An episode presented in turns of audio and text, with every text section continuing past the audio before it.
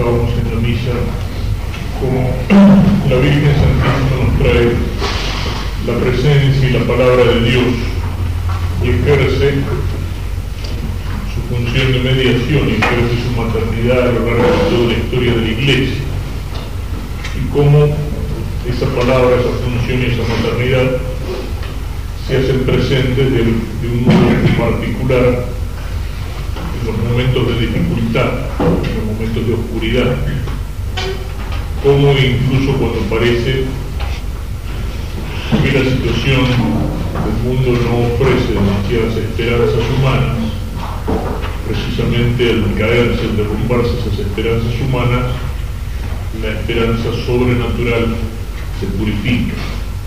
Es algo parecido a lo que pasa en la historia de Israel.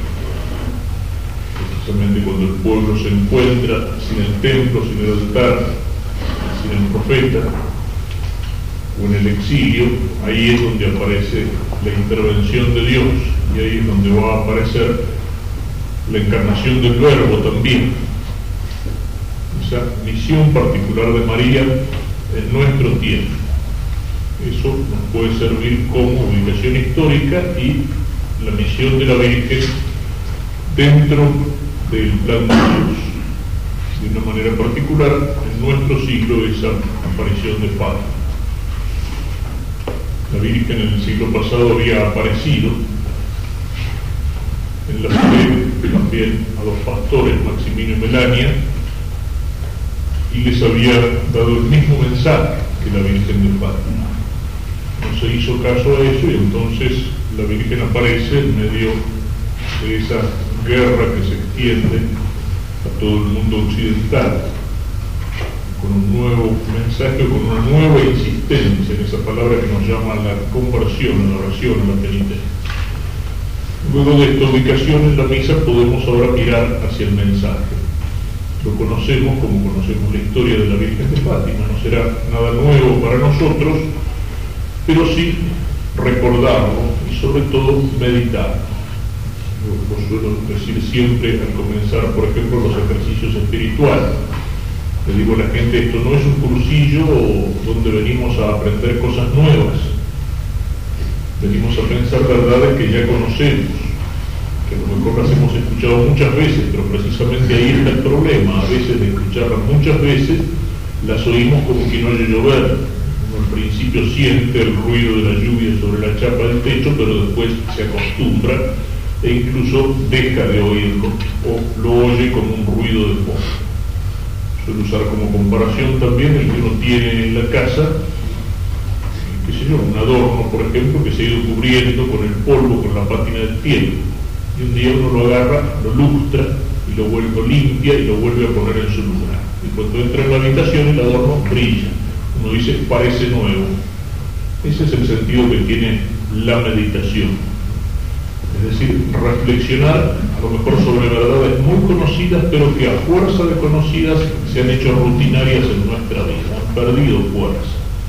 Muchas veces nos preguntamos cómo podemos hacer para que no se haga rutina para nosotros, qué sé yo, el rosario, o para que no se haga rutina para nosotros incluso la Santa Misa o la comunión. Si algo tan grande, pensemos lo que significaría lo que significa para los musulmanes en el Islam, una vez en la vida tienen que hacer la peregrinación a la Meca. Pensemos si Cristo hubiera dispuesto que solamente el Papa puede consagrar el cuerpo de Cristo y entregarlo en la comunidad. Si verdaderamente nosotros tuviéramos conciencia de eso, ¿Cuántos serían los que a lo largo de su vida y a lo mejor a lo largo de muchos años trabajarían y se sacrificarían para poder juntar los dólares necesarios para hacer un viaje a Roma con todas las dificultades y poder recibir el cuerpo de Cristo? En cambio lo tenemos a mano, lo recibimos todos los días. Y porque es algo que recibimos todos los días, a veces no lo valorizamos suficientemente. Eso es un tesoro, pero es un tesoro escondido. ¿Cómo se puede hacer para que la misa no sea una rutina? Meditar, tomando de vez en cuando aquellas verdades. Es falso el camino de los que quieren hacer la misa divertida, digamos, cambiar, de inventar cosas nuevas que llamen la atención, eso queda en la cáscara, en la superficie.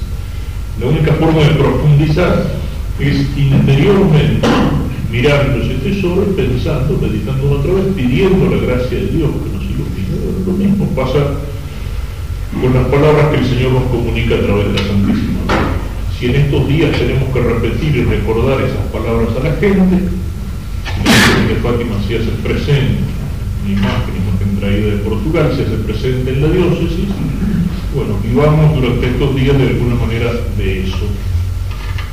Tuviéramos que poner como una composición de lugar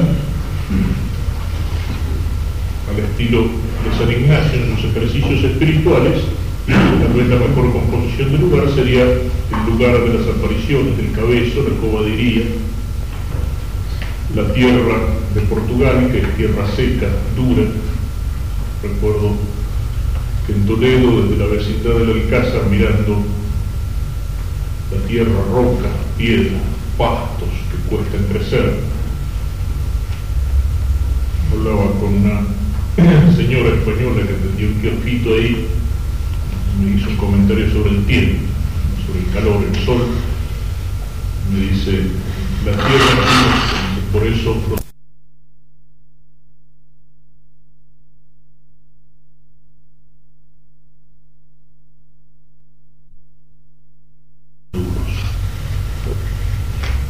y esa era la tierra de Portugal. O sea, vida dura, llevar las ovejas para que éstas se alimentaran en algunos escasos pastos entre rocas, esos árboles como la carrasca, la encina pequeños, podrían parecerse a nuestros espinillos, talas, sobre uno de esos árboles la aparición de la Virgen. Podríamos ubicarnos allí, diría San Ignacio, con la vista de la imaginación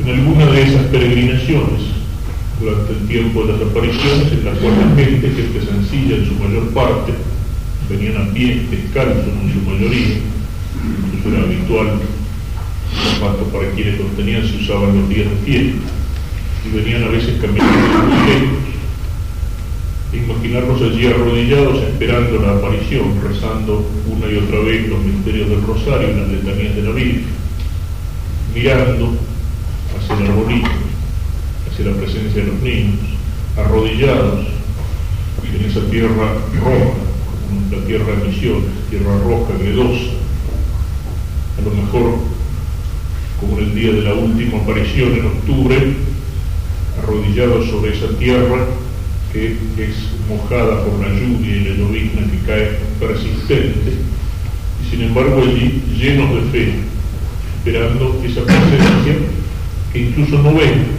Algunos creen ver alguna luz o escuchar algo, pero hay una cierta oscuridad de la fe, fe que va a ser confirmada por el milagro de la vida.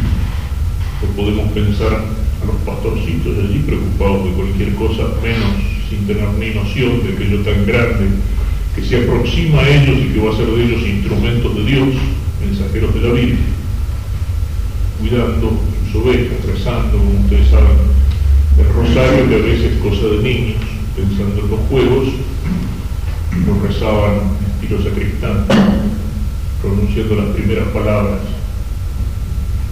de una y otra parte de la de María. Dios te salve María, Santa María. Este, Dios te salve María, Santa María. Pasaba rápido el rosario y podían jugar. Es decir, son niños normales, no tienen eh, disparates pseudo-místicos ni andan buscando apariciones. La Virgen se aparece así, no a los especialistas en apariciones, la gente que anda con curiosidad detrás de todo lo milagroso, tratando de encontrar los signos sobrenaturales en alguna costeleta o en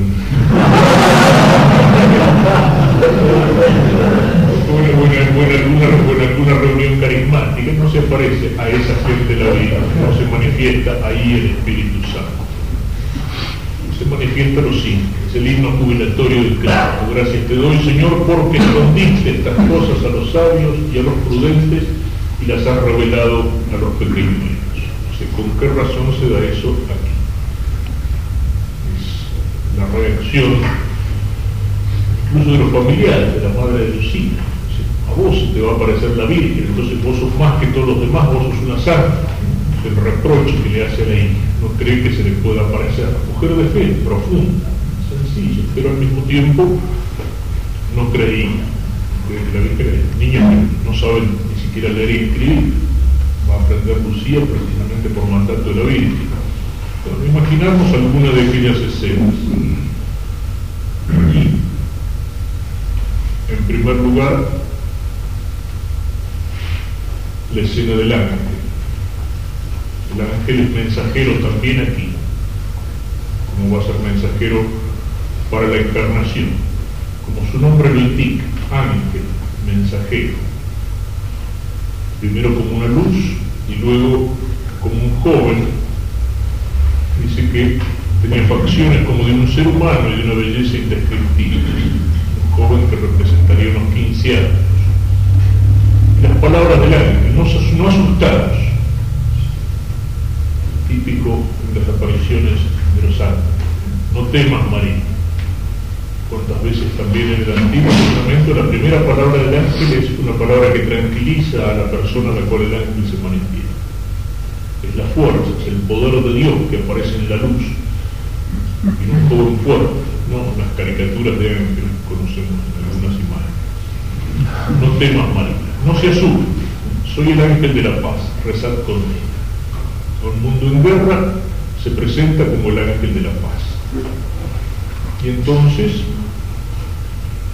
como un adelanto del mensaje, se arrodilla en el suelo y toca el suelo con la frente y dice, Dios mío, creo, adoro, espero y te amo.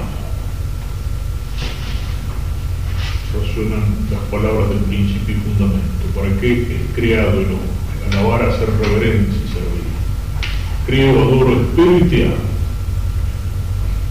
Luego, en un mundo de pecado, te pido perdón para aquellos que no creen, no adoran, no esperan y no te aman.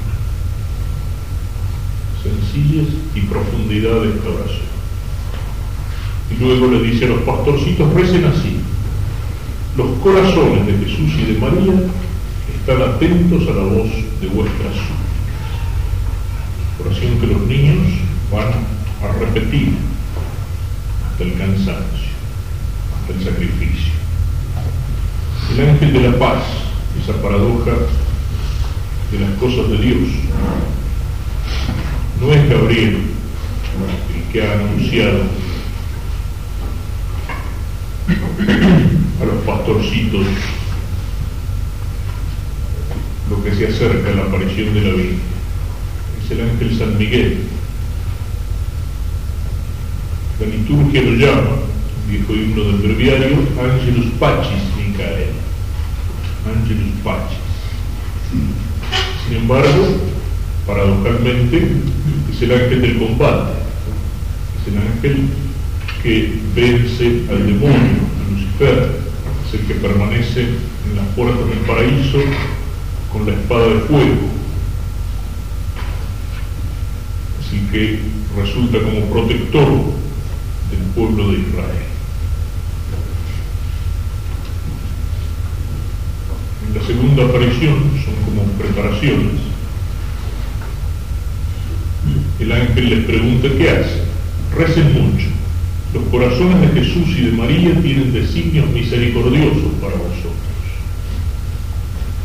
se va concretando el mensaje. Dice, ofrecer constantemente plegarias y sacrificios a la Altísimo. Imagen que está en el centro del mensaje de la vida. Un sacrificio por los propios pecados, pero sobre todo el sacrificio como reparación para, por los pecados de los demás, por los pecados de todo el mundo. Esa es la paz que viene a traer el alma decíamos hoy, no es una paz humana, no es invento, no es fabricación de los hombres, es don de Dios, como señalaba alguna vez el Papa. Es paz en primer lugar con Dios, es paz en el interior del hombre. Es paz que significa ganarla, ganarla mediante el combate y la victoria. La paz es una consecuencia de la victoria. Solo el pacificador, bienaventurados los pacíficos, facem facem, los que hacen obra de paz, Dice el Evangelio, solo el pacificador aquel que ha conquistado la paz con su venciendo al demonio. captan esa simplicidad de los niños. Apenas tienen su catecismo, pero tienen la limpieza del alma. Bienaventurados los limpios de corazón. Captan el mensaje con sencillez. ¿Cómo tenemos que sacrificarnos? Con toda vuestra voluntad ofrecer un sacrificio como un acto de reparación por los pecadores, por quien Él es ofendido y de súplica por la conversión de los pecadores. Los dos elementos, el consolar a Cristo y el ofrecer sacrificio por los pecadores. Uno puede decir, ¿cómo consolar a Cristo? Cristo está en el cielo, resucitado, glorioso. Cristo no necesita consuelo, no puede sufrir. Es una imagen, es un antropomorfismo. Hay muchos que han criticado esta espiritualidad y consolar al Señor. Consolar al Señor en el sagrario, consolar el corazón de Cristo que se queja amargamente a Santa Margarita María de la Copa, consolar a Cristo. Pensemos en la escena de la oración en el lugar, cuando el Señor va a afrontar la pasión y siente más que sobre su cuerpo, sobre su alma, el peso de todo el pecado Muchos interpretan esa agonía en el cuerpo de Cristo como que Cristo tiene presente todos los pecados de los hombres. Los tiene presentes con un conocimiento divino que Cristo los tenía. No. Los pecados de los hombres así como una masa, como podemos pensar nosotros por más imaginación que desarrollemos, solo los podemos pensar globalmente. En cambio, Cristo tiene presente cada pecado de cada hombre con conocimiento divino, es decir, mis pecados están presentes allí pesando sobre el sufrimiento de Cristo, llevándolo a lo mejor hasta la tentación de la inutilidad de su pasión, de lo que va a ser su pasión inútil, no en sí, pero a lo mejor para muchos, para aquellos que van a esquivar la sangre de Cristo que cae para limpiar su alma. Y el ángel que aparece y le ofrece un cáliz lo consuela en ese consuelo de Cristo, como el sufrimiento de Cristo en el huerto, están presentes mis pecados, en el consuelo de Cristo están presentes todas mis buenas acciones. Es posible consolar a Cristo. Estas realidades misteriosas se dan fuera del tiempo, como cuando estamos en la misa, el sacrificio de la cruz se hace realmente presente de una manera grandiosa. Pero trascendiendo el tiempo podemos decir que estamos junto a la cruz de Cristo en el Calvario. De este modo, ofreciendo todos los sacrificios, atraeréis la paz a vuestro país. Yo soy ángel guardián, el ángel de Portugal. Por encima de todo, aceptad y soportad con sumisión el sufrimiento que el Señor os enviará penitencia que nosotros nos buscamos es buena.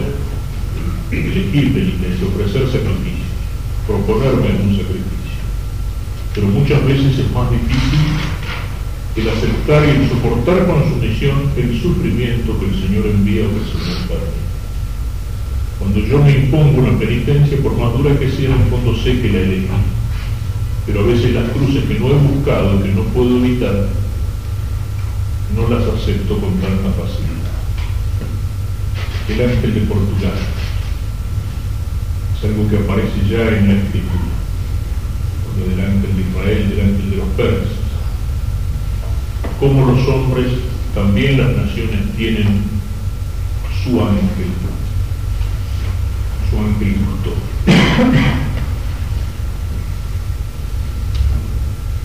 Y luego, la tercera y última aparición.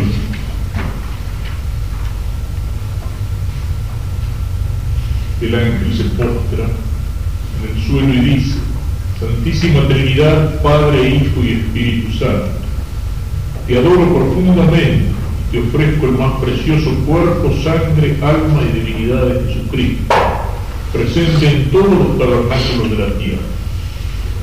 Adoración y reparación en reparación por los ultrajes, sacrilegios e indiferencias con los que él mismo es ofendido. y por medio de los infinitos méritos de su sacratísimo corazón y del inmaculado corazón de María, te suplico la comparación de los pobres pecadores. La Eucaristía el centro de la reparación. Y en la Eucaristía, al unir nuestros sacrificios al sacrificio de Cristo, el sacrificio encuentra sentido. No hay en toda la espiritualidad cristiana de la reparación, del sacrificio, de la penitencia, no hay masoquismo, no hay una complacencia del sufrimiento. Al unir los sacrificios al sacrificio de Cristo, nuestro sacrificio es un camino hacia la resurrección. Les entrega la hostia, Lucía que ha tomado la comunión, y a nosotros nos hace beber del cáliz. Tomad y bebed el cuerpo y la sangre de Jesucristo, terriblemente insultado por los hombres desagradecidos. Haced reparación por sus crímenes y consolad a vuestro Dios.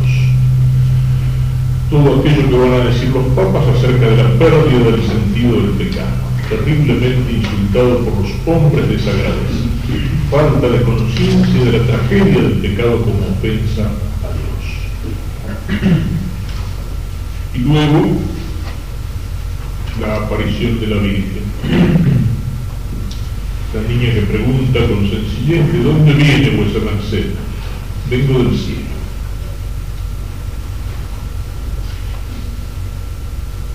Le señala que vengan aquí durante seis meses seguidos, les habla de que van a ir al cielo, y luego retoma el mensaje del ángel. Deseáis ofreceros a Dios para soportar todo el sufrimiento que a Él enviado como un acto de reparación por los pecados con los que Él es ofendido y para pedir por la conversión de los pecadores. los niños responden como respondemos nosotros antes. De la ordenación, sí queremos. La Virgen les anuncia, entonces tendréis que sufrir mucho, pero la gracia de Dios os confortará. Y luego el rosario. La Virgen del Rosario que todavía no ha dado. Rezar el rosario todos los días para obtener la paz del mundo y la terminación de la guerra la Virgen pone constantemente en relación la guerra con el pecado. Por eso decíamos que la paz no es un producto del puro esfuerzo de los hombres. La primera guerra, en su sentido más negativo y peyorativo, es el pecado, que es guerra contra Dios. La paz es el vencer el pecado, la reparación del pecado.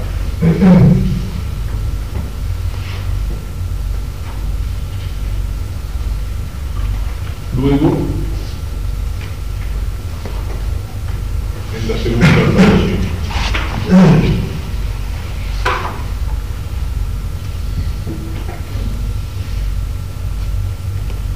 quiero que vengas aquí el 13 del mes próximo para rezar cinco decenas del rosario cada día, que aprendas a leerlo, dice Lucía. Después te diré lo que quiero.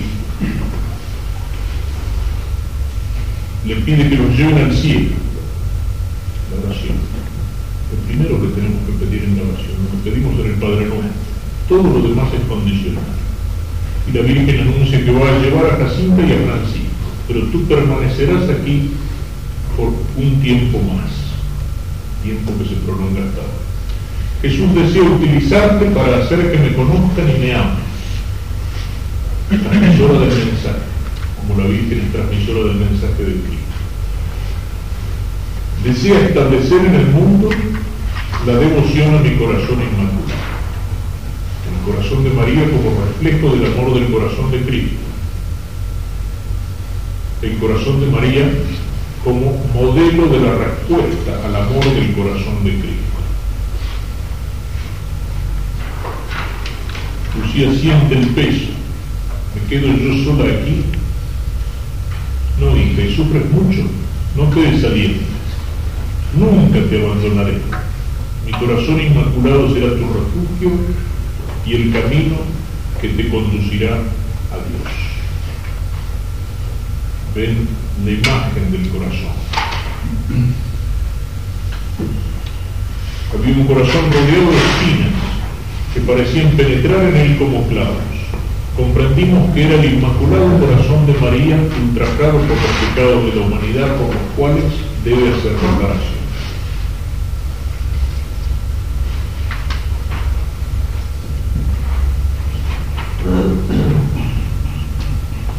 La tercera aparición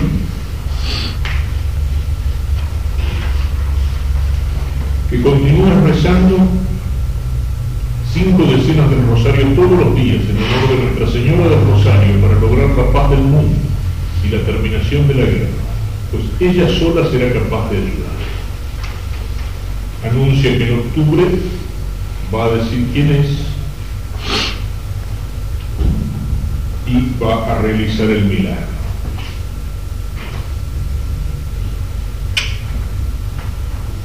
Luego, la tremenda visión del infierno, que le describe Lucía, un mar de fuego y sumergidos en este fuego los demonios y las almas como si fuesen carbones al rojo vivo, transparentes y negros o de color de bronce, con formas humanas que flotaban en aquella conflagración sostenidas por las llamas que salían de la misma con nubes de humo, cayendo en todas partes caen las chispas en los grandes incendios, sin orden ni concierto, entre chillidos y gemidos de tristeza y desesperación que horrorizaban y hacían temblar la espalda. Los diablos se distinguían por formas horribles y repugnantes de animales feísimos y desconocidos, pero transparentes como carbones negros calentados al rojo vino. Toda esta visión evidentemente hay algo que es un símbolo, no hay todavía cuerpos en el infierno, sino almas hay una figura, pero figura que está expresando una realidad y una realidad tremenda. La Virgen no ha seguido ningún curso de catequesis moderna de esa que dice que no hay que hablarles del infierno a los niños para no traumatizar. La Virgen, como Cristo que habla del infierno, la Virgen no solamente habla del infierno, sino que la pedagogía audiovisual y les muestra a los niños una imagen del infierno precisamente en eso quieren mostrar el infierno lo que tiene de tremendo y un profundo acto de caridad. Si ojalá lo pudiéramos ver nosotros, si alguna vez hubiéramos visto el infierno, ciertamente que, no pecaría, porque se nos haría mucho más terrible el pecar. Y aparte de eso, el deseo de reparación por todos los pecados de los hombres se hace infinitamente fuerte es decir, crea aquel fuego que existía los grandes apóstoles y en los misioneros. En el fuego que había en el corazón de San Francisco Javier estaba eso. El dolor por todos los hombres que iban al infierno. Lo han tenido los santos. Lo tenía San Pablo cuando decía, hay de mí si.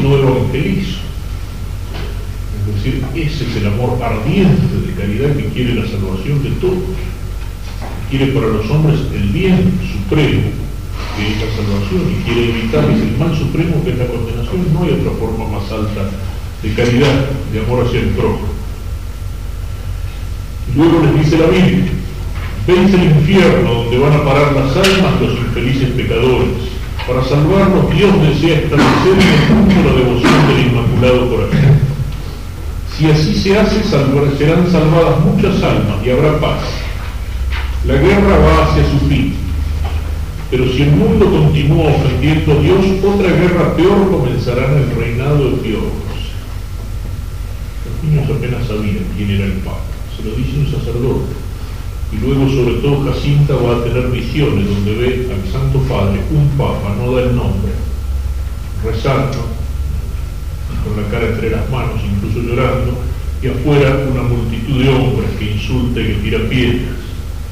Entonces, esto nos va a llevar a ofrecer, junto con los sacrificios y oraciones por la reparación de los pecadores, también la oración por el Papa y con mucha insistencia.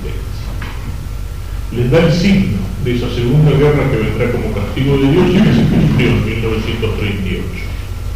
Cuando veáis una noche iluminada por una luz desconocida, sabed que es la gran señal que Dios da de que Él va a castigar al mundo por sus crímenes recurriendo a la guerra, al hambre y a la persecución de la Iglesia y del Santo Padre.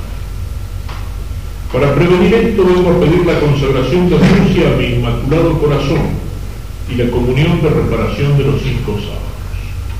La misericordia infinita de Dios une a la comunión reparadora de los nueve primeros viernes, que el Sagrado Corazón había anunciado a Santa Margarita María, la comunión de reparación en los cinco primeros sábados.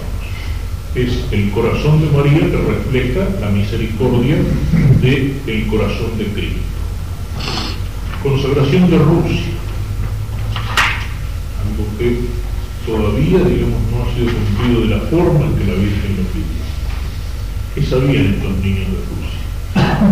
eran analfabetos, como era la mayor parte del pueblo.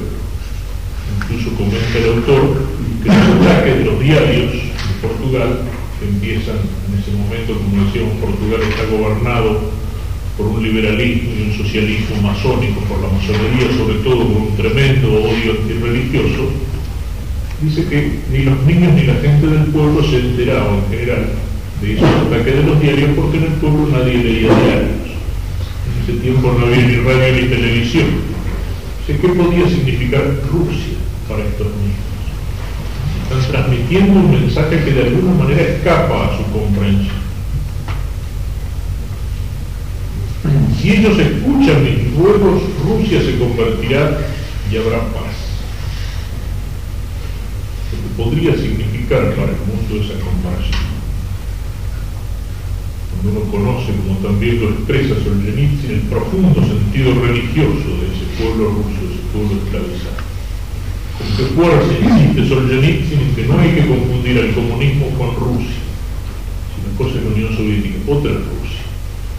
Rusia es la primera víctima del comunismo, pueblo profundamente religioso y de una religiosidad probada en el sufrimiento. Recuerdo que leí hace un tiempo la palabras de un sacerdote que había conseguido salir de uno de los países comunistas, buscando la libertad, pero que una vez en Occidente se dio cuenta que esa libertad era una ilusión. Y él veía la corrupción de Occidente y la flojera de los cristianos de Occidente y empezó a desear volver a aquel lugar de donde había salido. Al menos allí de una manera heroica se vivía la fe y se vivía el amor de Dios. Si no es así, ella esparcirá sus errores a través del mundo provocando guerras y persecuciones a la iglesia.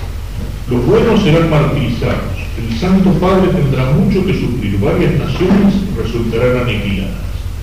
Todo esto se cumple en la Segunda Guerra Mundial. El sufrimiento del Santo Padre, la persecución a la iglesia, la aniquilación de naciones. Pensemos, por ejemplo, en los países bálticos la Lituania católica, que todavía bajo la ocupación rusa uno de los centros de catolicismo en Rusia, junto con Ucrania.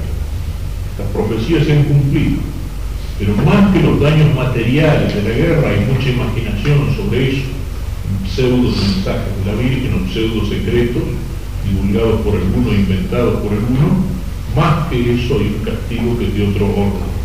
Es la difusión del error como una oscuridad sobre el mundo. Pero en todo esto un llamado a la esperanza. Al final triunfará mi corazón inmaculado. El Santo Padre consagrará Rusia a mí y será concedido al mundo un cierto periodo de paz. En Portugal se conservará siempre el dogma de la fe. Y luego, esa oración que pronunciamos cuando rezamos el rosario. Cuando recéis el rosario decid después de cada misterio, oh Jesús mío, perdónanos y líbranos del fuego del infierno. Atrae todas las almas al cielo, especialmente las más necesitadas. Aclara el autor que esta última frase no se limita, como a veces algunos le entienden, a las almas del purgatorio. Atrae las almas al cielo, especialmente a las más necesitadas, es decir, a las almas de los pecadores a las almas de los que están en peligro de condenarse. Esta palabra no pronunciamos, porque no solemos usar después del rosario, después de cada misterio. las pensamos, reflexionémoslas.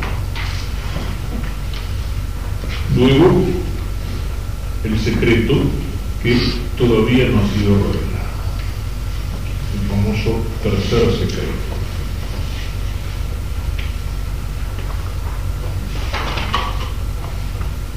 Hicimos referencia a la presencia en esto del Papa. Es Jacinta la que tiene esa visión ¿No ves esa calle larga y tantos caminos y campos llenos de gente llorando de hambre sin nada que comer? Y al Santo Padre en una iglesia ante el Inmaculado Corazón de María, rezando, y tantas personas rezando con él, hay en esta visión de la niña algo profético. Señala el autor que posiblemente se refería con esto a la consagración del mundo al Inmaculado Corazón por el Papa Pío II en 1942 en el corazón de la Segunda Guerra. No sé cómo es, dice Jacinta, ella no entiende cómo se producen aquellas visiones, pero con sencillez las cuenta. Pero veo al Santo Padre en una casa muy grande, de rodillas ante una mesa con sus manos sobre la cara llorando. Enfrente de la casa hay mucha gente y algunos le arrojan piedras, otros le maldicen y profieren palabras soeces contra él. Pobrecito Padre Santo, debemos rezar mucho por él. Podemos pensar así al Papa, no solamente pensando en las piedras materiales, el anticlericalismo, el anticatolicismo, que en este momento era virulento, era abierto, era descarado. Actualmente se vuelve hipócrita, oculto. Y no solamente eso, sino que las piedras que se arrojan al Santo Padre no son solamente materiales, sino también invisibles, y muchas de ellas son arrojadas por manos de bautizados. Sigue siendo actual esa visión y ese deseo de oración.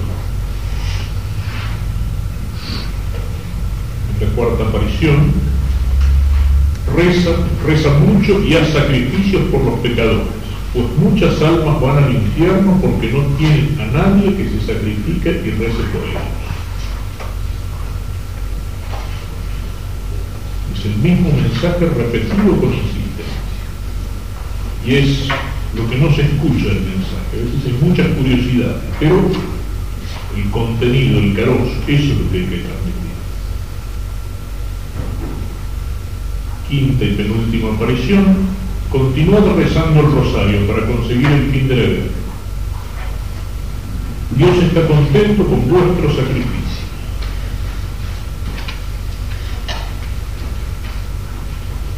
Y repite la promesa del milagro.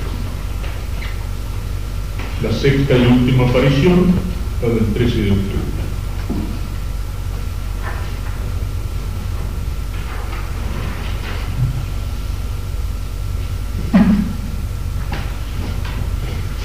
Quiero que construyan aquí en mi honor una capilla. Lo que decíamos hoy de la maternidad. Cuando la Virgen se muestra con un rostro particular, con un mensaje distinto, con una imagen, con una figura, ese lugar se vuelve como un lugar sagrado. Es lo que son los santuarios marianos. Es lo que cuando el Papa nos habla de inculturar el Evangelio, es decir, de encarnar el Evangelio en las distintas culturas. ¿De qué manera lo hacía la Santísima Virgen? La Virgen cuando aparece a Santa Bernardita en Lourdes, le habla no en francés, que Bernardita no lo sabía, le habla en el dialecto local. expresión yo soy la Inmaculada Concepción está dicha en el dialecto que hablaba Bernardo, el dialecto de los campesinos de la zona de Lourdes. Como habla en lenguaje sencillo que ellos podían comprender. Y entonces allí, en ese lugar, que se hace lugar sagrado porque así es el lugar de la presencia de María, se pueden aplicar las palabras la puerta del cielo casa de Dios y puerta del cielo. y es un lugar de encuentro entre el cielo y la tierra. Es el lugar donde la madre se hace presente y los hijos vienen a encontrarse con la madre de una manera particular en ese lugar. Es cierto que no puede rezar el rosario y hablar con la Virgen en cualquier lugar, como lo puede hacer con Cristo, como lo puede hacer con Dios. Pero hay lugares que tienen una particular densidad espiritual. Hay lugares, hay espacios sagrados, santificados los santuarios marianos son espacios santificados por la presencia de la Virgen. Y no de cualquier manera, sino en la particular referencia de la madre a estos hijos concretos. Fíjense que en todas las visitas que hace el Papa Juan Pablo II a las naciones, visita los santuarios marianos, aquellos santuarios que son como el corazón mariano de un pueblo determinado. Algo que él tiene que haber aprendido en el amor particular del pueblo polaco la Virgen Negra de Czestochowa, tan unida a toda la historia de esa nación. O sea, es la madre que para estos hijos ha adquirido estos rasgos particulares, que han ligado a la Virgen a la historia del pueblo, como entre nosotros lo podemos pensar, con la Virgen del Carmen, con la del Carmen, con la del Tatí.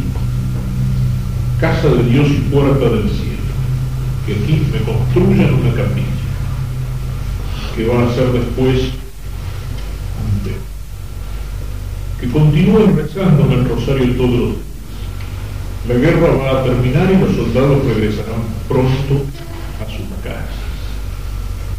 Luego, el milagro, mirada al sol, el milagro del sol, que se agranda como un disco blanco al cual se puede mirar de frente, que parece que cae como en zigzag, secando las ropas mojadas por la lluvia de muchas personas que vuelve a elevarse en el cielo, de modo que no deja duda del mensaje de la Virgen. Como los milagros de Cristo confirman las palabras del Señor, este milagro confirma que esas palabras de la Virgen son palabras que vienen de Dios, que ella la trae como mensajera, como mediadora de lo divino. Milagro que fue presenciado por 70.000 personas. No hay posibilidad de su gestión colectiva porque fue vista en el mismo momento por muchas personas, por ejemplo, en un pueblo a 40 kilómetros de distancia de Fátima, o sea, gente que no estaba unida a la multitud. Y en varios otros lugares por el estilo, Tanto que en general ni siquiera se animaron a negarlo, por lo menos en un primer momento, algunos testigos de ellos que eran librepensadores, incluso masones, algún periodista, algunos de los Y en aquellos que lo negaban, lo negaban el sentido, el significado, estaba la actitud de los fariseos frente a Cristo. Hace muchos milagros, por lo tanto, hay que matarlos. Y de los videntes en ese momento, nueva referencia al rosario, aparecen como en cuadros simbolizados los misterios gozosos, dolorosos y gloriosos. El primero lo ven los tres pastores, era una representación precisa de la Sagrada Familia. Nuestra Señora con la tradicional túnica blanca cubierta con un manto azul y San José a su lado sosteniendo en su brazo al niño Jesús. San José de blanco y el niño de rojo. El santo bendice a la multitud y el niño también. Y Lucía ve también los otros misterios, simbolizados también en imágenes de la Virgen que no son familiares. Los misterios dolorosos son representados en Nuestra Señora de los Dolores en el atavío negro que le asigna la tradición. La madre dolorosa del Viernes Santo, pero sin puñal en el pecho. Y a su lado estaba su divino hijo transido de dolor, como cuando él la encontró en el camino del calor. Los corazones de María unidos en ese pueblo de Viernes. Luciano percibió la parte superior de su figura, contemplaba y a la multitud por la muerte y elevaba su mano para hacer la señal de la cruz sobre ellos. Y por último, una tercera visión gloriosa, bajo la forma de Nuestra Señora del Monte Carmelo, como reina del cielo y del mundo, con su hijo infante entre las rosas. María, la Romilia, la Madre Dolorosa en el encuentro con Cristo en el Via Crucis, y luego María como reina del cielo y del mundo en su imagen de Nuestra Señora del Carmen tal vez porque es la Virgen del Monte. del monte, incluso con toda la antigua tradición católica, la presencia de la Virgen allá en tiempo de Elías, en lugar de la presencia de Dios. Aquí está resumido el mensaje de la oración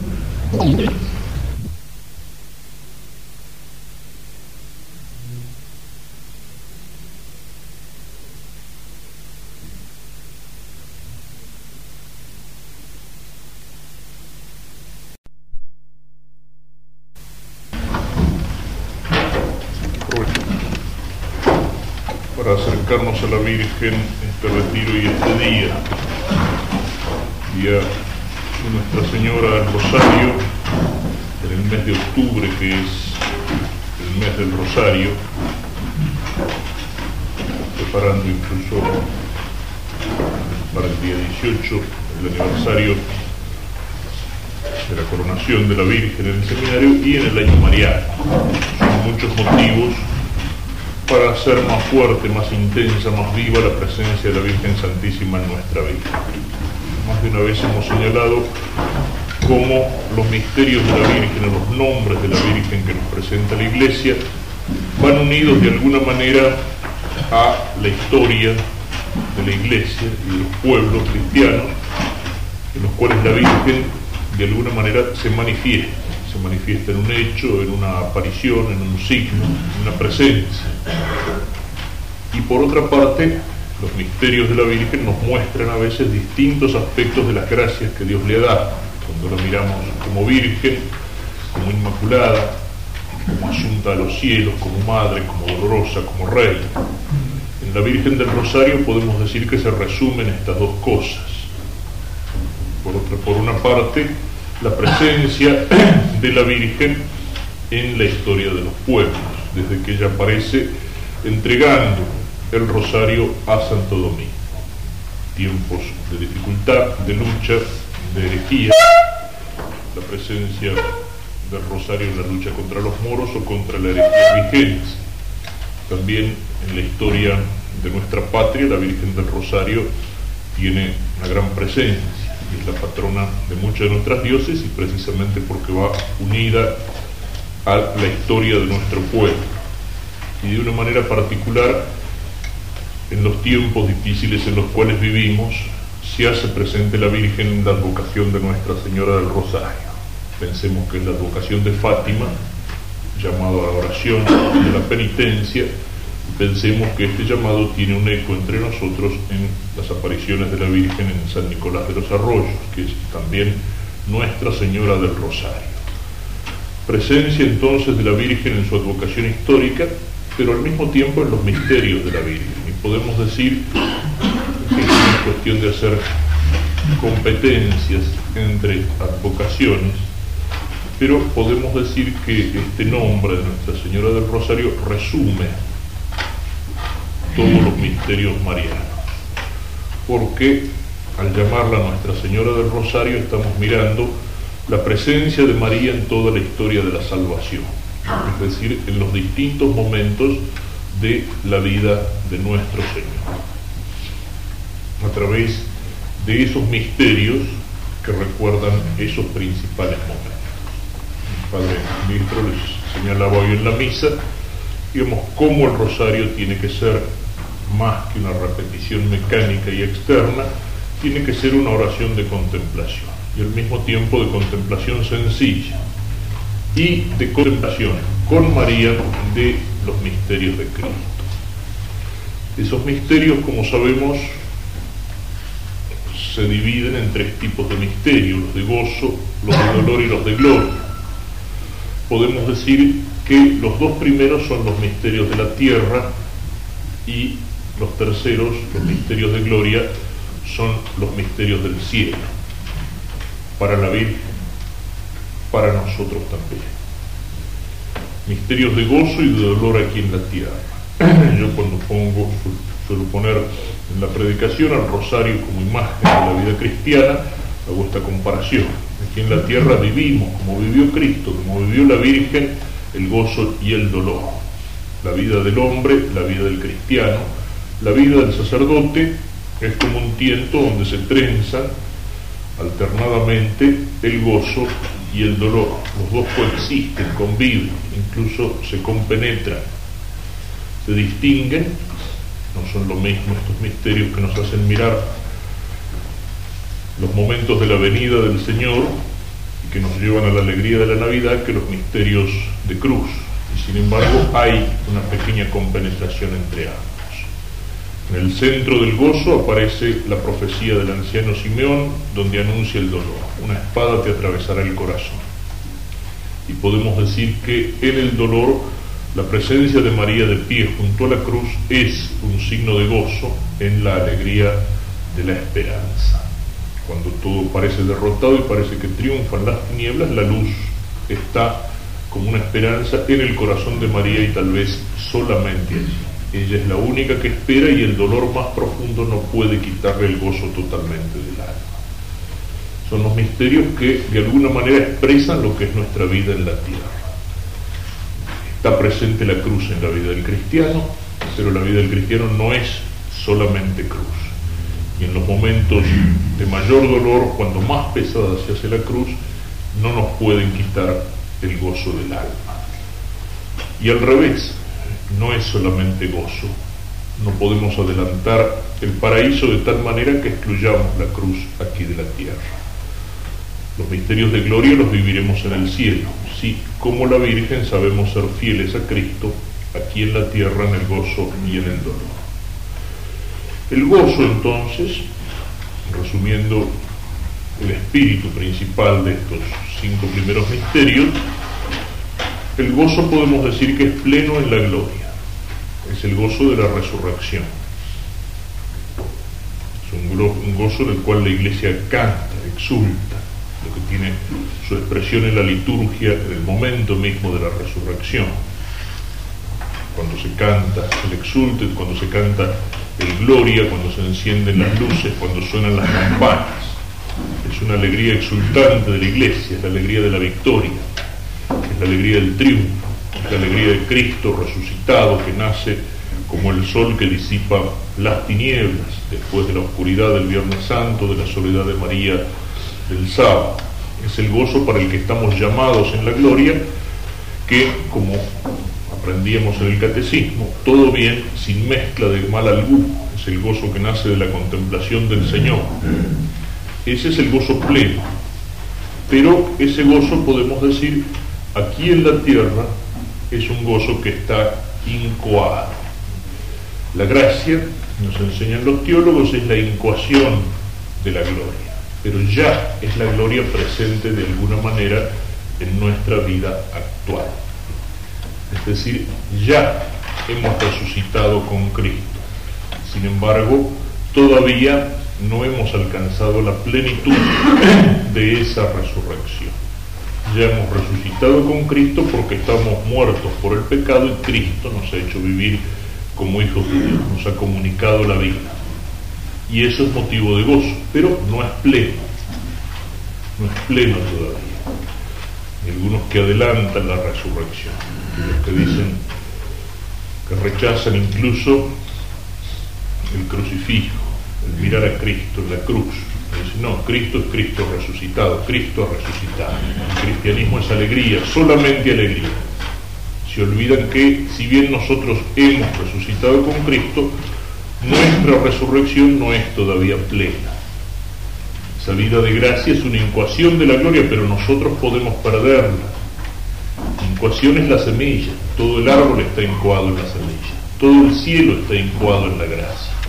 El cielo ya está presente en nosotros de alguna manera pero todavía podemos perderlo, todavía podemos matar en nosotros esa semilla. Esa semilla puede llegar a no ser árbol, a no ser fruto. Y por eso nosotros tenemos que unirnos todavía a la pasión de Cristo. Predico a Cristo y a Cristo crucificado, decía San Pablo. Sin embargo, decíamos que incluso en los momentos de cruz está la alegría. El gozo del cristiano, el gozo de saber que Dios se ha hecho hombre, que el verbo se ha hecho carne, que nosotros hemos sido hechos hijos de Dios. Esta alegría incuada se refiere de una manera particular a la encarnación y al nacimiento de Cristo, es decir, pertenece a los misterios de gozo, así como la alegría plena pertenece a los misterios de gloria, a la resurrección, a la ascensión al cielo, a la asunción. Es el gozo del cristiano que es en primer lugar un gozo sobrenatural. Sobrenatural. Es algo que tenemos que tener muy en cuenta cuando se habla de la alegría cristiana. La alegría cristiana no es alegría de cáscara, no es alegría de happening, no es alegría superficial, no es alegría puramente humana que puede ser artificialmente provocada. Es una alegría teologal. San Pablo habla, Filipenses 1.25, de la alegría de la fe. Y la fe a veces es una luz que nos marca un caminito en medio de la oscuridad. Es alegría de la esperanza, dice San Pablo Romanos 12.12 la alegría de la esperanza. Y la esperanza es la esperanza de algo que no poseemos todavía. Sin embargo, sabemos que no nos faltará la gracia y el auxilio divino para alcanzarlo. Y tenemos esperanza de poseerlo. Y de allí brota también la alegría del cristiano. Pero es teologal, no es psicológica, no es puramente humana.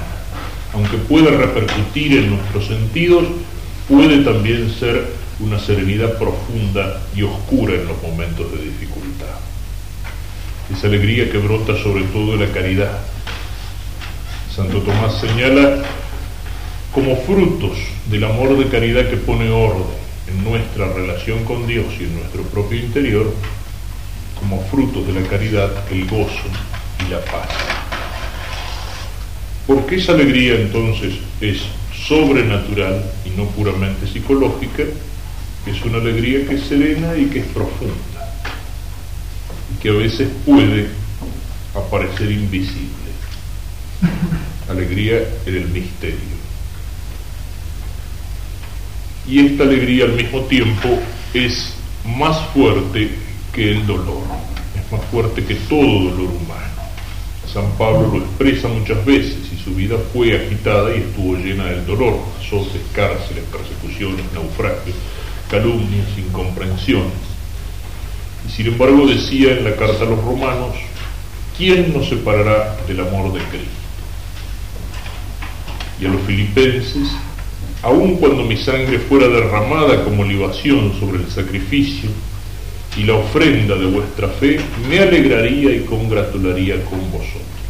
Es decir, incluso el perder la vida, incluso el martirio sangriento no puede quitar del alma del cristiano este gozo. Al contrario, como nos une a la cruz de Cristo, tiene que ser motivo de gozo. Santiago 1.2 Considerad, hermanos míos, como motivo de alegría el veros rodeado de tantas clases de pruebas. Y en la primera carta de Pedro 4.13, alegraos en la medida en que participáis de los sufrimientos de Cristo porque también exultéis de gozo en la revelación de su gloria. El sufrimiento tiene para el cristiano sentido de cruz y entonces no solo no puede desarraigarle esa alegría profunda, teologal, sino que tiene que hacerla más fuerte, más firme. Pensemos esto al pensar o al denominar a estos misterios misterios de gozo, misterios de alegría. Podemos decir también que estos misterios de gozo tienen una doble referencia a la vida de Cristo.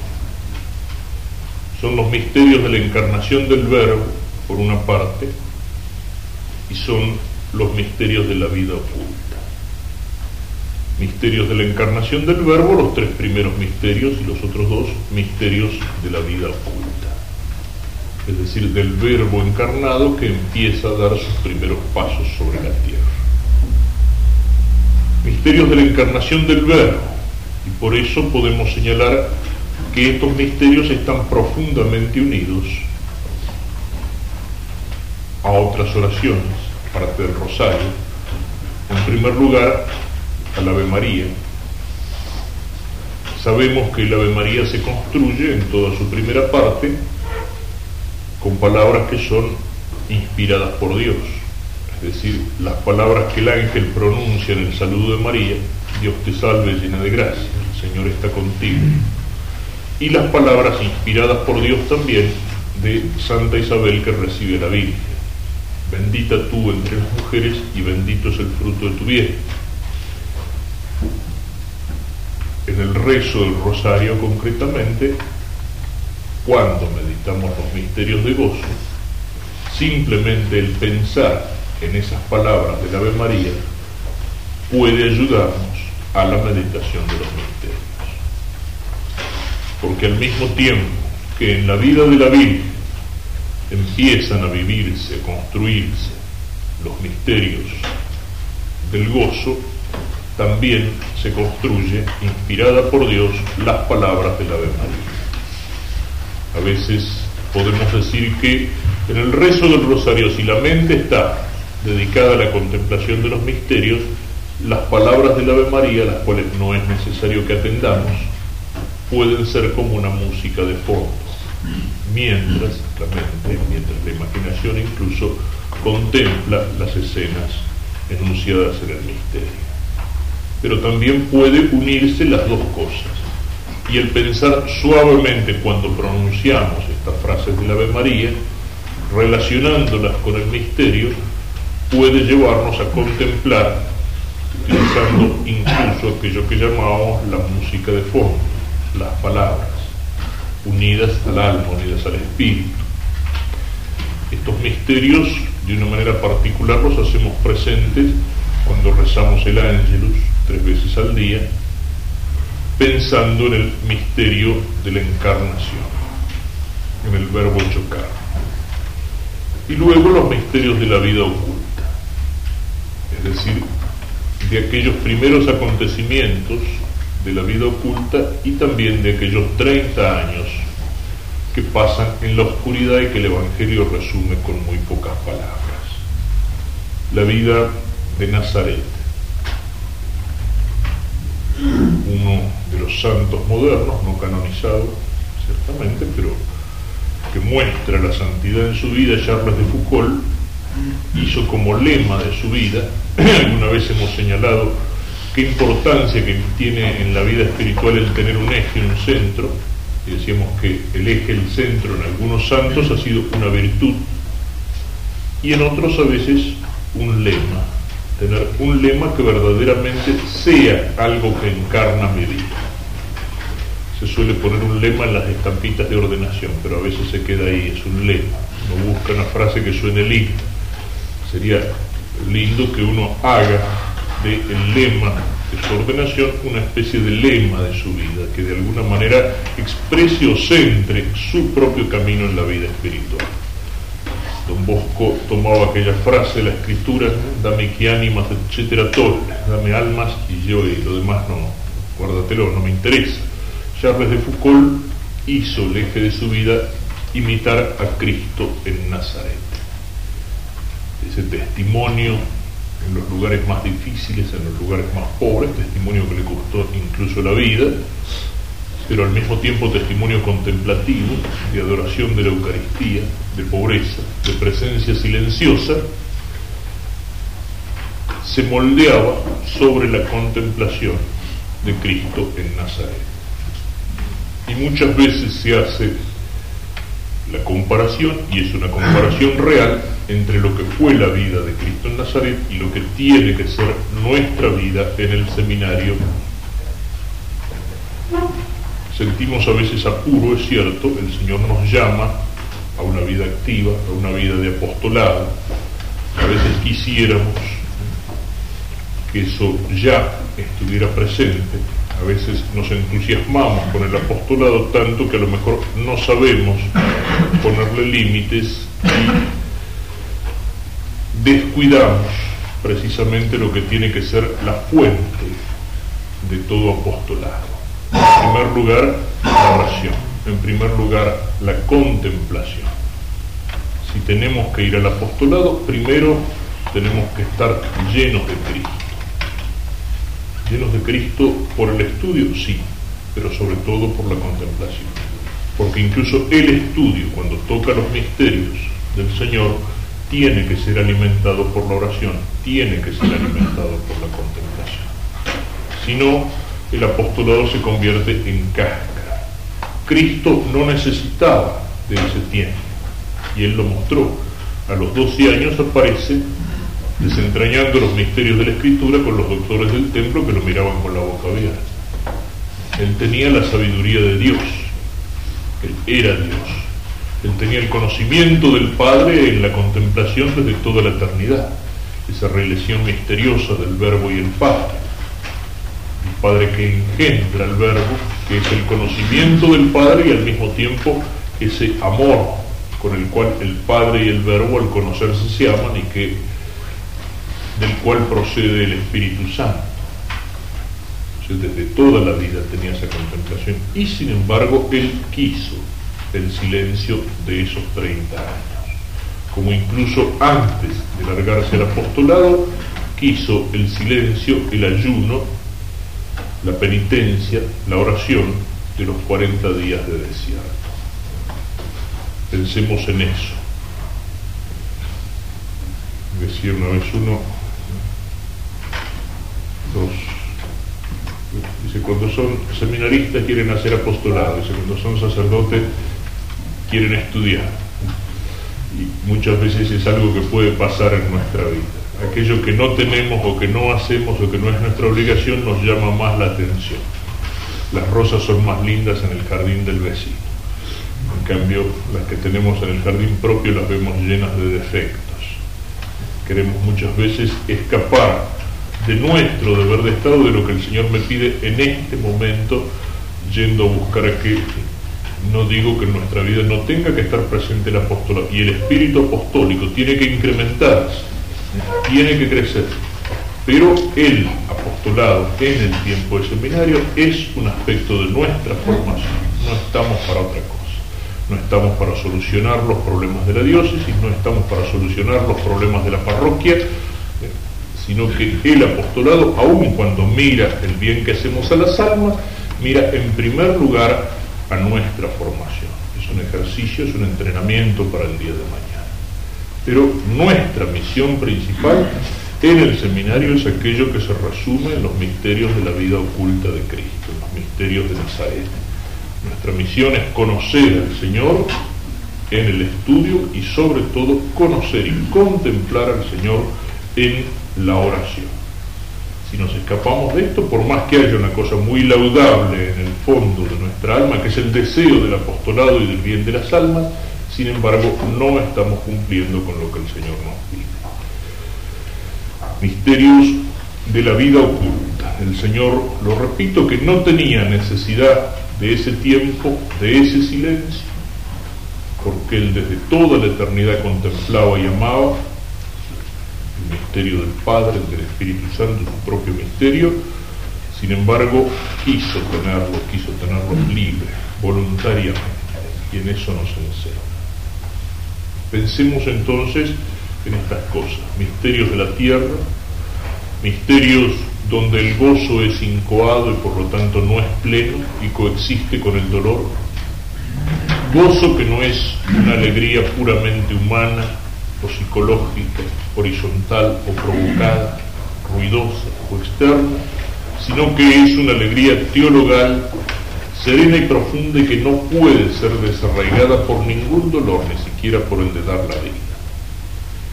Misterios de la encarnación del Verbo que se hacen presentes aparte del rosario o en el rosario en el Ave María y en misterios de la vida oculta que tienen que imprimir de alguna manera su sello en nuestro tiempo de seminario. Pensemos brevemente en esos misterios. ¿Cómo se puede meditar un misterio? La forma más simple que pone San Ignacio es la contemplación de la escena. No tenemos mucho tiempo para disquisiciones teológicas mientras rezamos un misterio del rosario. Los misterios pasan rápido. No podemos querer sacar muchas conclusiones intelectuales o razonamientos acerca del misterio que estamos meditando. No hay tiempo para eso y eso muchas veces es estéril. La contemplación de los misterios tiene que ser una contemplación sencilla. Y a veces, ¿qué es? A veces es simplemente contemplar la escena.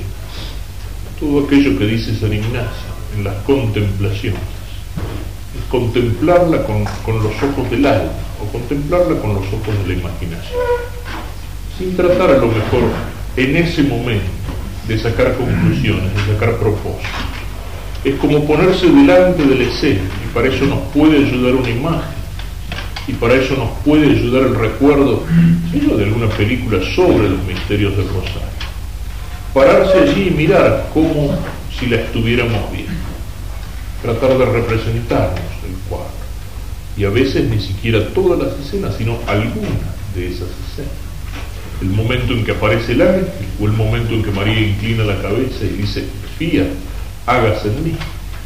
O el momento en el misterio en el cual el verbo empieza a hacerse carne en las entrañas de María. Contemplación sencilla, contemplación serena. Podemos tomar a lo mejor un aspecto del misterio, una frase,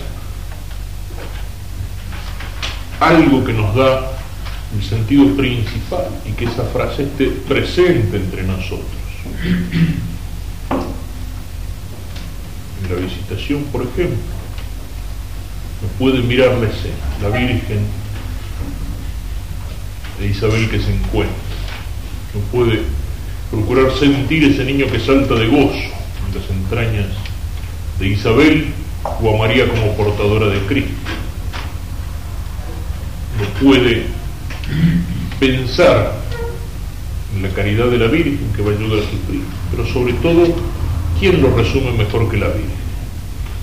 Las palabras del Magnífico ese canto de alabanza como los cantos del Antiguo Testamento, que María saca de su meditación, de la escritura, de la palabra de Dios, conocida con tanta profundidad que aflora a sus labios construyendo un canto en ese momento con la inspiración del Espíritu y con toda la riqueza de su plenitud de gracia. Una sola frase del Magnificat puede ser la meditación de ese misterio, el tener presente en la mente una sola frase. El Señor ha hecho en mí grandes cosas. Miró la humildad de su esclavo. Me llamarán bienaventurada la generación.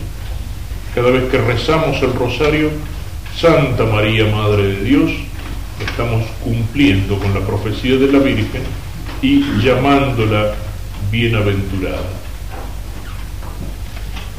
Entonces, la meditación del misterio puede ser eso puede ser el contemplar la escena sin pretender reflexionar, sacar conclusiones, dejándonos penetrar suavemente, o puede ser el de tener la atención sobre una sola frase.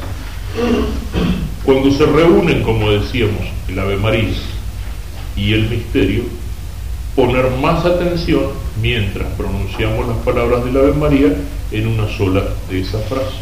Dios te salve María, llena de gracia el Señor está contigo. Y al repetirlo pensar, relacionándola con el misterio, que esas palabras que nosotros, con las cuales nosotros hablamos a la Virgen, es Dios el que las ha puesto en nuestra boca, como Dios la puso en la boca del ángel.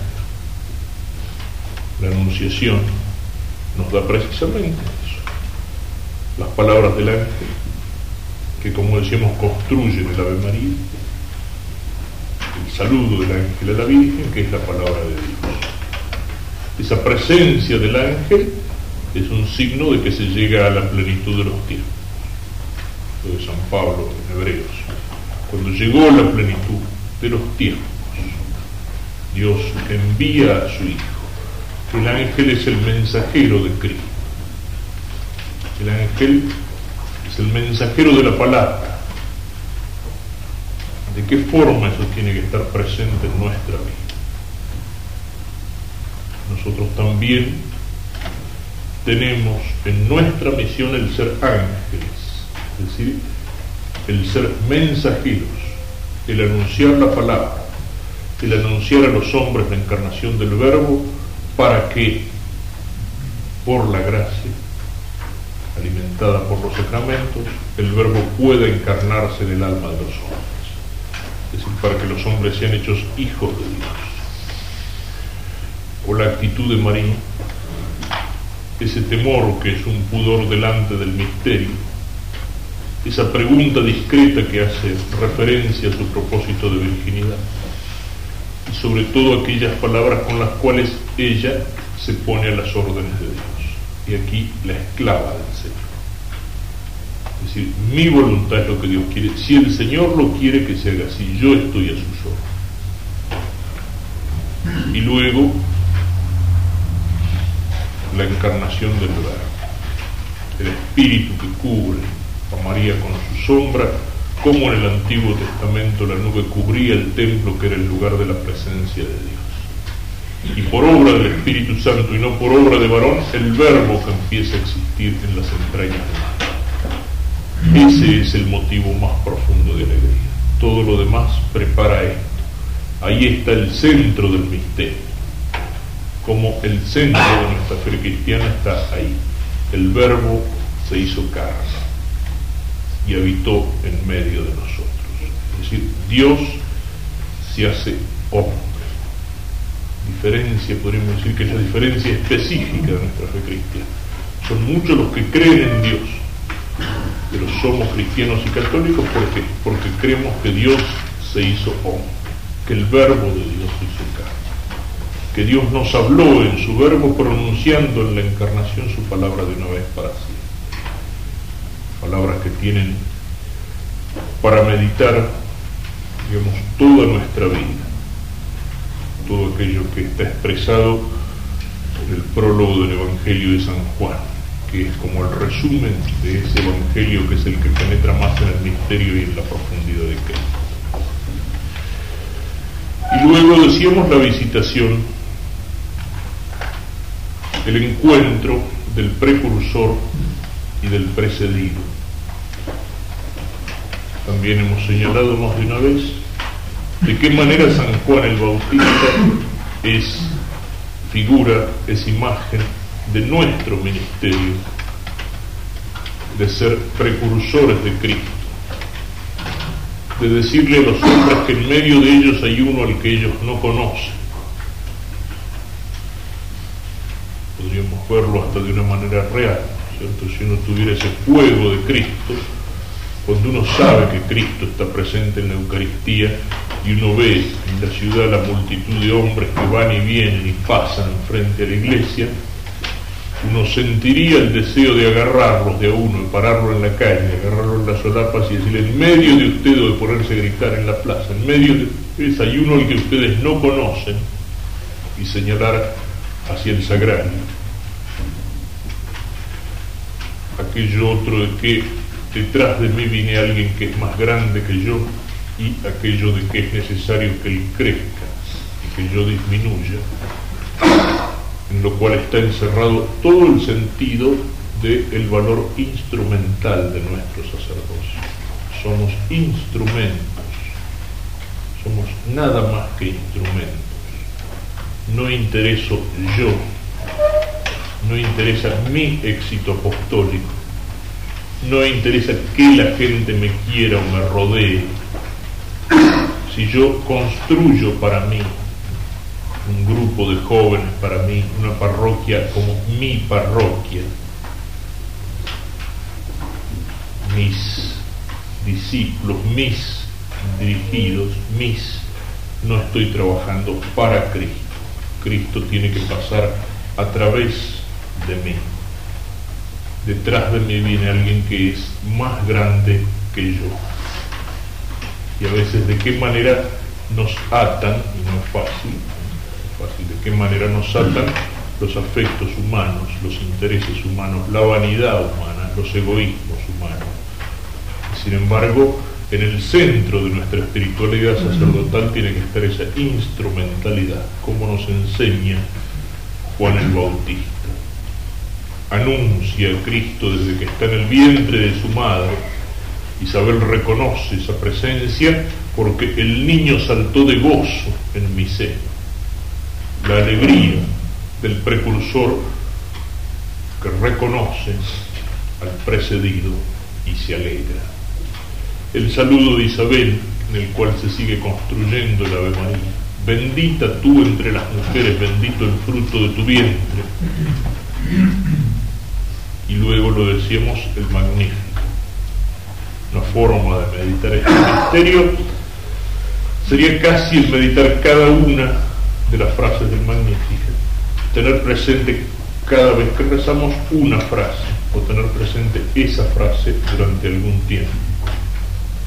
Alguna vez lo hemos señalado hablando de la humildad, como aquello de que la humildad es la verdad, se muestra con enorme fuerza en la vida, con enorme fuerza, tiene conciencia de su gloria todos aquellos que quieren disminuir el culto mariano y dicen, no, la Virgen en el Evangelio aparece oculta, silenciosa, etcétera, etcétera, ignoran o desconocen esa frase del Magnificat, me llamarán bienaventurada todas las generaciones. Tiene plena conciencia de toda la gloria que va a tener en la iglesia y a lo largo de todos los siglos y a lo ancho de todo el mundo, pero dice, porque ha hecho en mí cosas grandes miró la humildad de su esclavo. Ha levantado del estiércol al pobre. Esa es la humildad más profunda. Que tienes que no hayas recibido. Y la Virgen recibió mucho. Nadie recibió como ella. Pero tenía conciencia de que lo había recibido. Me llamarán bienaventurada porque hizo en mí cosas ella se rebaja, tiene conciencia de su nada, de que es criatura. Y precisamente por eso va a ser exaltada. Que se humilla, será exaltada. Y hay un reflejo en esa actitud interior de la Virgen, hay un reflejo de la humildad del Verbo, es decir, de la encarnación del Verbo. Siendo Dios, se hizo semejante a nosotros, se anonadó a sí mismo se hizo nada, se humilló a sí mismo. La kenosis del verbo divino, la suprema pobreza del verbo a la cual se refiere San Pablo en los Filipenses. Se anonadó a sí mismo y por eso Dios lo exaltó. En la Virgen hay humildad, ella es criatura, por más que sea entre las criaturas la primera. Yo puedo tener soberbia cuando ella no la tiene pero refleja la humillación de Cristo. En Cristo no hay humildad, no puede haber humildad, no es humus. Y sin embargo se humilla. El que no era humilde, el que no era humus, se humilla, baja hasta nuestro humus, asume un cuerpo hecho de humus, sacado del barro, del limo de la tierra. La encarnación es la humillación del verbo, es la pobreza, es la renuncia del verbo. Y eso se expresa en el tercer misterio, en el nacimiento, la humillación, la humildad, el bajar hasta nosotros para que nosotros podamos ser levantados. Por eso ahí está el centro de nuestra alegría, encarnación y nacimiento. La alegría cristiana es la que se expresa en la Navidad. Decíamos que es serena y profunda, que es interior. ¿Qué es lo que hay en la Navidad? Y aparentemente muy poca cosa, un pesebre, los animales, el niño que no se distingue de ningún otro niño. Humanamente es muy poco lo que aparece. Y sin embargo allí está el misterio que lleva una alegría propia. Los ángeles que cantan en el cielo. Gloria a Dios y paz en la tierra.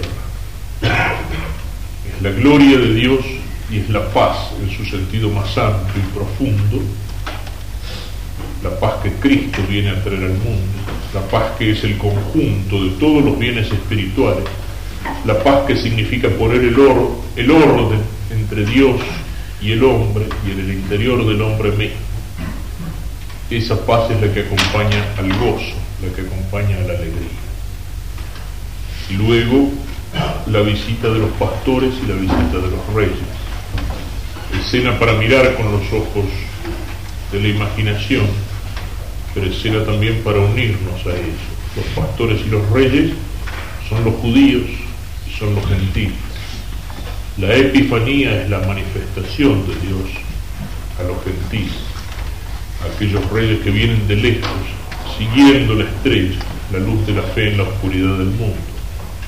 Es la manifestación de Cristo a los pobres y a los ricos.